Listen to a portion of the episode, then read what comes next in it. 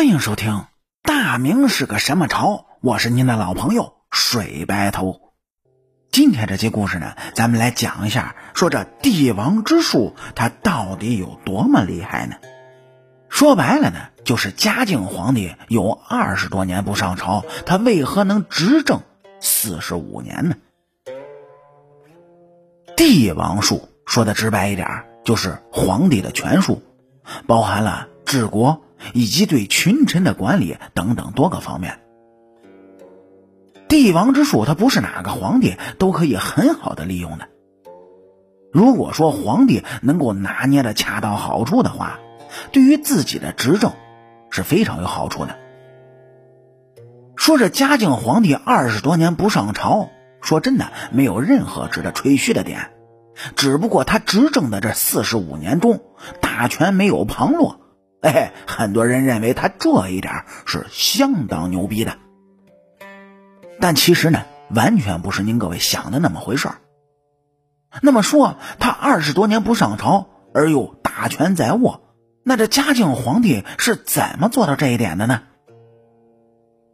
要说嘉靖啊，本来是不可能当皇帝的，要不是这明武宗把自己给玩死了，没有留下子嗣。那还真的轮不到旁氏的他来登基，所以他登基之前是不可能有所谓的接班人教育的。当然了，从他的上一任的例子，我们也可以看出，这皇帝你就算受到了教育，那也啥用没有。说嘉靖皇帝之所以把帝王之术玩得如此的游刃有余，这完全是他个人的能力。说他在位期间呢，把那些大臣拿捏的是死死的。他在登基的早期是非要封自己死去的老爹当皇帝的大礼仪，其实啊，某种程度上就是他与群臣的第一次的争斗而已。这也展现了小小年纪的嘉靖帝的谋略与权衡之术。他是要通过这件事儿向群臣表明一个态度。嘿，老子才是大明的皇帝，所以啊，一定是要掌握大权的。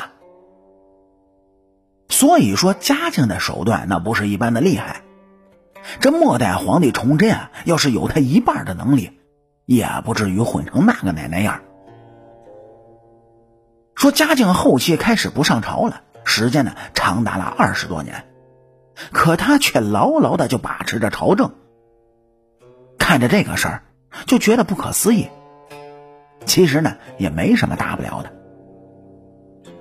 这第一点说嘉靖不上朝，他不代表啥都不管，他只不过是换了个地方而已，所以并不能因为他换了个地方办公，国家就乱了，大臣就不听他的了，这是两个概念。第二呢，说真的，这大明的皇帝其实啊，没有那么累。根本就不可能出现大清雍正那样活活把自己给累死的皇帝，这是源于大明的内阁制度。表面上看，这明朝和清朝都是加强了中央集权，但清朝的皇帝说了算，而且是说一不二的。可明朝的手下有个内阁，内阁首辅的权力是很大的，就算是没有皇帝。内阁也可以拥立个皇帝出来，这套体系的运转呢，完全就不需要皇帝，有他没他，那是一个样的。第三呢，嘉靖是培养了忠于自己的力量，就像严嵩这样的人，在我们眼里说严嵩啊是个无恶不作的人，可是他把持了内阁二十来年，非常的听话。这此外，咱们都知道，这大明有着数不清的特务存在。哪个大臣说了皇帝的坏话，可能第二天就被皇帝知道了。那么，在这种高压之下，谁敢不服呢？我们不可否认嘉靖的个人能力，但能力强的他，并非完全把这种能力用在了治国方针之上。二十多年不上朝。实在是有点说不过去，而且呢，二十多年不上朝，大权没有旁落，也没有什么值得吹嘘的地方。好了，感谢您各位在收听故事的同时呢，能够帮主播点赞、评论、转发和订阅。我是您的老朋友水白头。